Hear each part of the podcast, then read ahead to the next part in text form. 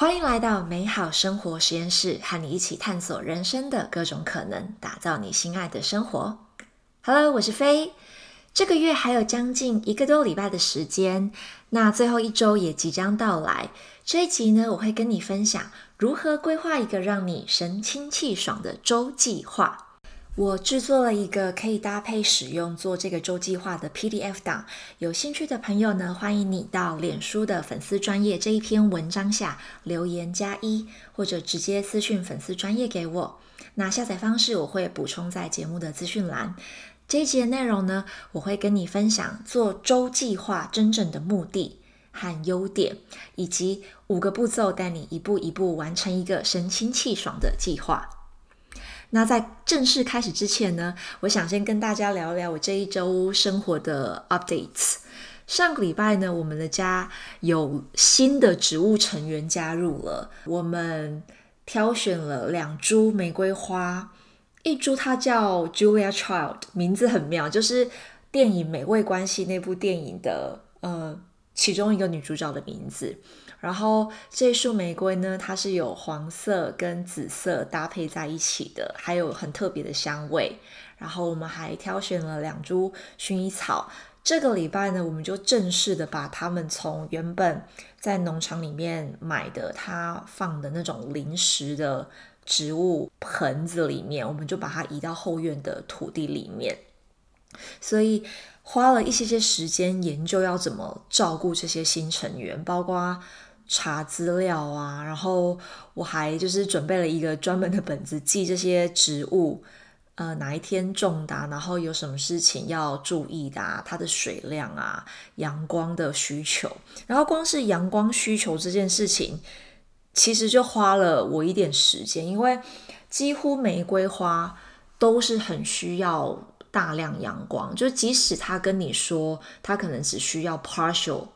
sun，就是。只需要部分的阳光，其实你都需要确保它一天里面它至少可以晒到六小时以上的阳光。所以这个阳光需求我就有点苦恼，因为我们家的后院其实不是每一个地方都可以有很多的日晒。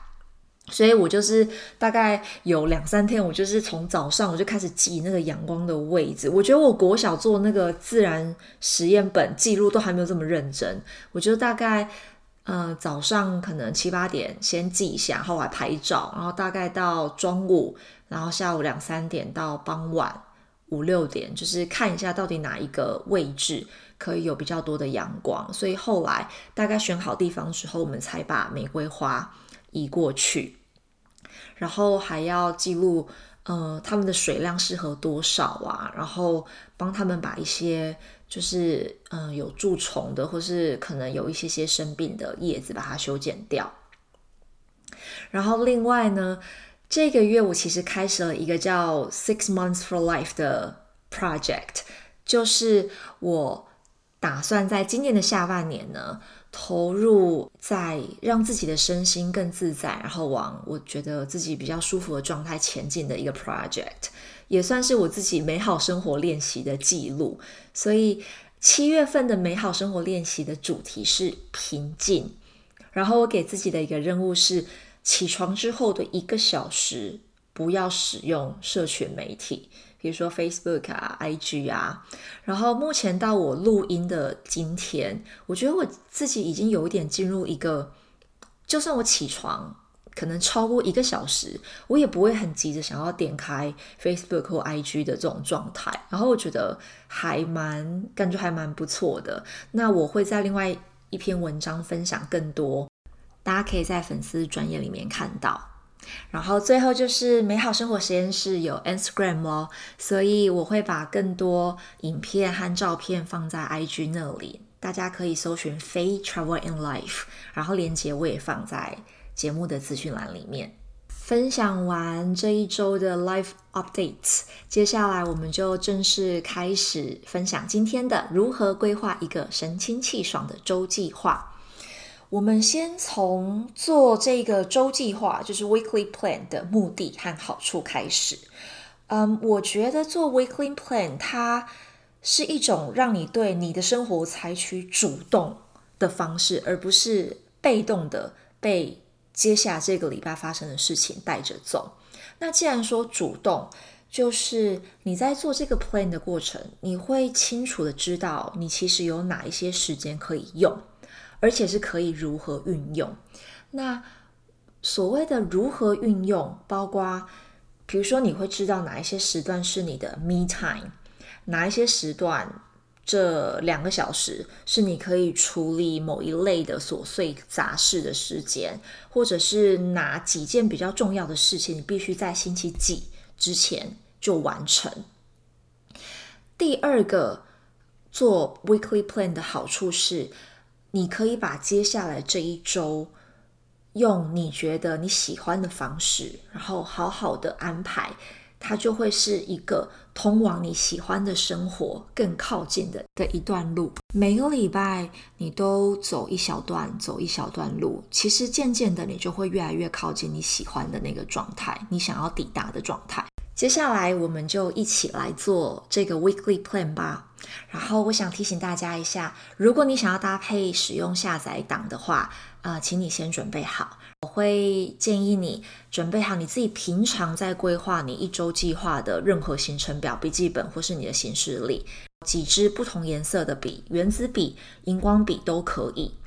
这一次准备的下载档呢，其实不是想要替代掉你原本习惯，不管你是使用呃无印良品的形式本啊，或是你自己挑的你常用的行事历本。不需要这样子，而是这一张 PDF 档呢，我希望用一个更简单的方式，帮助你可以一目了然你所拥有的时间，让你在接下来安排这一周要做的事情的时候，会更清晰，而且更有聚焦的方式去做这个 plan。准备好了吗？那我们开始前呢，我想跟大家。分享一个做 weekly plan 的心态。我们在做 weekly plan，其实不是单纯把所有你想到的代办清单都塞到这一个礼拜里面你可以用的时间，而是我们借由规划去看见自己目前时间的库存，然后更有意识的主动把我们真正重要的事情依照自己的。能量状态，你的精神啊，你的体力，安排到一个适合这件事情的时段，然后并且在执行这些事情的过程中，也对于自己的整个能量啊、精神啊状态更加的认识。所以，其实我们在安排跟规划每一天、每个礼拜，甚至是每个月的行程的时候，它不是只是一件很乏味的事情，而是一个可以认识自己。然后你去设计你喜欢的生活的 tempo，一个很重要的行动和仪式。那接下来我会用五个步骤，嗯，带着你去做这一个周计划。第一个步骤，我们就要先从这一周的目标厘清开始。好，我们在规划的这一个 weekly plan 呢？第一件事情，请你先决定你这一周三个重要的目标。那这里的三个重要的目标，我会把它分类成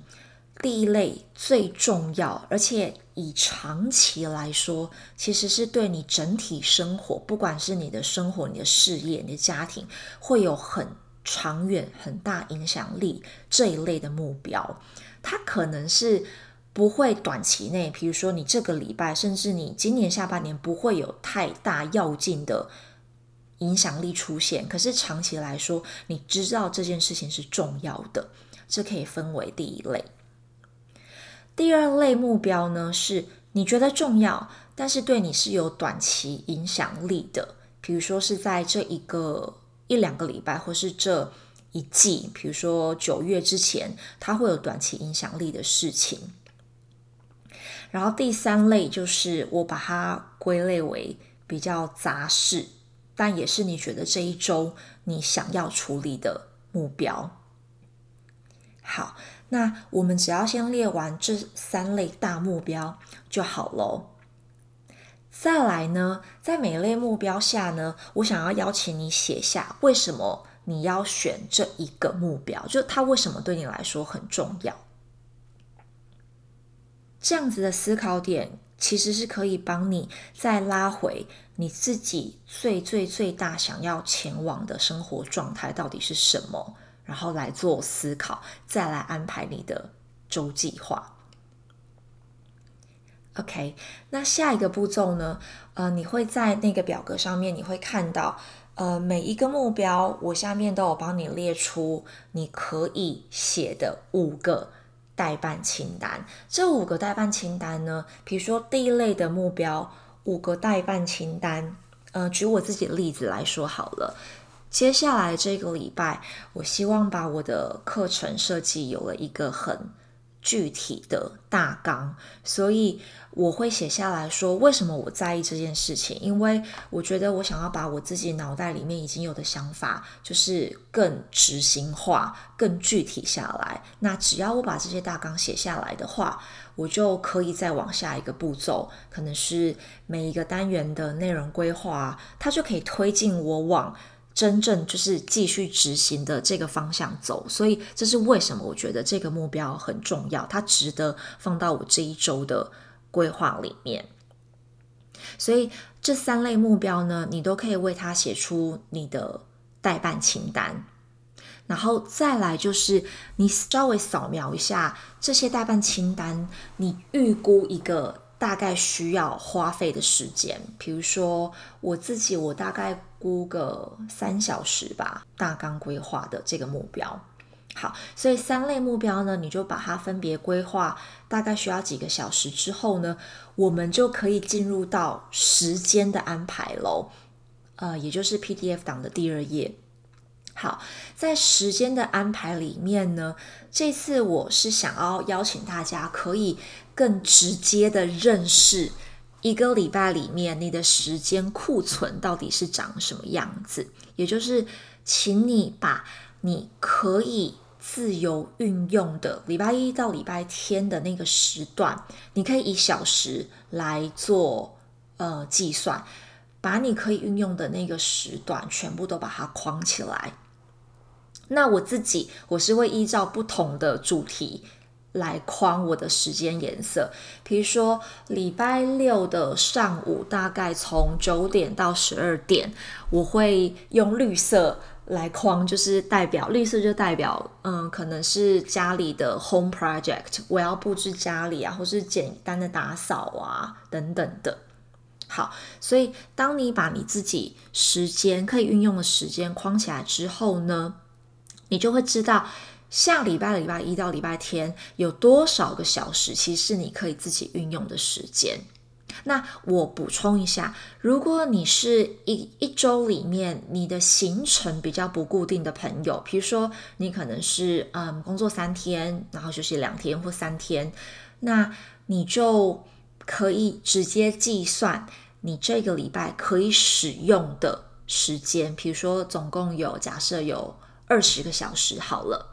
那你的目标设定可能会是这个礼拜我想要花三个小时写我想要写的文章，或是做我的部落格等等的。好，时间我们把它视觉化出来之后呢，你应该扫描过去，你就会知道说，哎，其实接下来这个礼拜我可以运用的时间只有二十个小时，可是我刚刚在目标要花费的时间。预估我大概列出了三十个小时，你就会发现，你其实帮自己定下要做的那些事情有一点太多了，所以这个是一个很好的发现哦。然后这里我想要提醒大家，就是不要去新增。你刚刚画出来这个时间表格，可能想说啊，我本来想说礼拜一到礼拜四，我晚上九点之后我就想要好好休息。你不要在这个时候想说，哦，那好像时间不够，我就把九点到十点半再多出一个半小时。就是这里，我想要邀请大家用比较实际的方式来看待我们的时间库存，所以不要去增加你可以运用的时间数，而是回去修改。刚刚前面你列出来的代办清单，或者是你把你的下个礼拜你要做的那三个目标的那个规模再缩小一点点。我觉得这样子的方式是会让自己比较没有压力，而且比较有一些弹性来做我们的 weekly plan。那再来第四个步骤呢，就是你可以稍微 highlight 标注一下，你这个礼拜礼拜一到礼拜天，你每一天的能量状况。我这边能量状况是指，比如说礼拜一，你就知道你通常早上起来，你可能就是会有起床气，然后或是你整个要暖机，就是脑袋醒过来时间会比较慢一点。那我就会建议你不要在礼拜一。白天可能排你觉得非常非常重要，或是会让你觉得很有压力的代办事项，把这一类的事项去排到你精神比较好，或是你心情比较 relax 的那一天。比如说礼拜三的上午，因为一个礼拜大概到中间点了嘛，你可以排到排到这一天。那我在呃表格上面呢，我有一个地方是写 focus of the day，就是你甚至可以帮你。礼拜一到礼拜天去排下你那一天的主题，比如说我的礼拜一，我就是做很多我的想法，就是把它写下来啊，或是我的嗯文章内容啊，podcast 主题规划等等的 brainstorm day，我就会把它安排在礼拜一。那你就可以在 focus of the day 上面写一下那个关键字。所以到目前为止，我们已经知道了一个礼拜你可以自由运用的时段，然后你也标记了哪几天你就是会特别忙、特别累，或是哪几天你的状态会比较好，你时间比较弹性，你可以放比较重要、比较烧脑的代办事项。最后第五步呢，就是把你列出来的那些代办清单放到这个时间表里面。你不用写全部的那些字，表格没有那么大，你可以写个关键字就好。比如说，你可以写学习，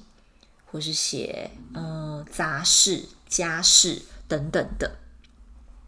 最后呢，就是呃，当你使用完这张表格，就是接下来这个礼拜你在使用的时候呢，我会鼓励你回到呃表单的第一面。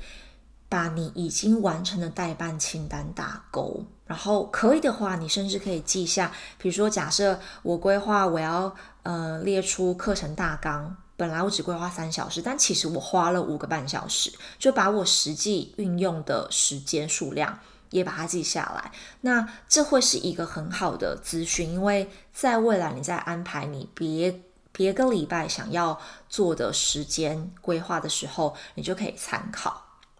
所以，呃，刚刚这些分享，我举我自己实际的例子好了。我通常会在一个礼拜的礼拜五或者是礼拜天的下午去安排我下一周的 weekly plan。那我的做法是这样子：我会先列出接下来这一周我三个想要完成的重点目标，然后再来就是那个代办事项嘛。那这边代办事项都还是围绕着这三个最大的重点目标。然后再来呢，我就会打开我的行事历本，开始依照我每一天的呃空档状况，然后把这一些代办事项放到我觉得可以运用的那些时间里面。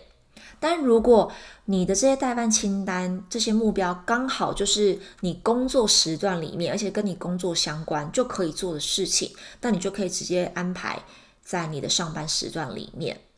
再来呢，一个礼拜里面，我会一边做一边有完成的话，我就会把它打勾，然后记录一下我所花的时间。所以，嗯，到这个阶段，我其实跟大家分享是很简单的，呃，追踪的方式。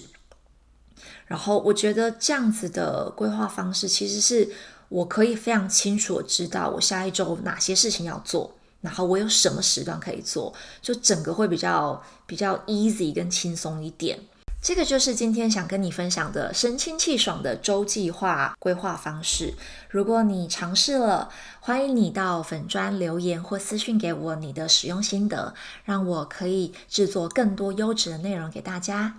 那这些内容如果对你有帮助，也请你在 Apple Podcast 上面评分留言，让更多需要的人可以听见这个节目。想搭配 PDF 档的朋友，欢迎你到脸书粉丝专业这一集文章下方留言加一，或者私讯粉砖。祝你有个美好的 Planning Time。美好生活实验室，我们下次见。